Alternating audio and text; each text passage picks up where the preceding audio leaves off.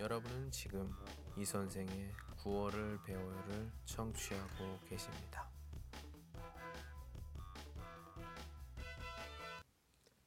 내 인생은 내가 만든다.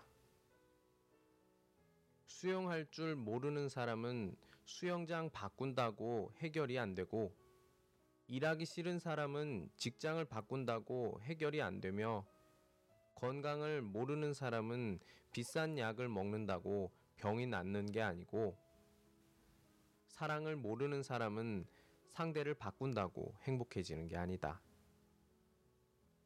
모든 문제의 근원은 내 자신이다. 내가 좋아하는 사람도 내 자신이고, 내가 사랑하는 사람도 내 자신이며, 내가 싫어하는 사람도 내 자신이다.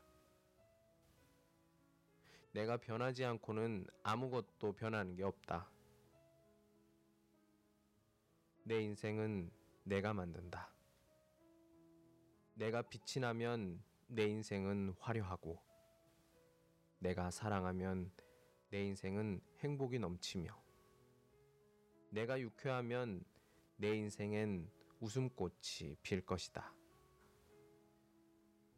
매일 똑같이 원망하고, 시기하고, 미워하면 내 인생은 지옥이 될 것이다.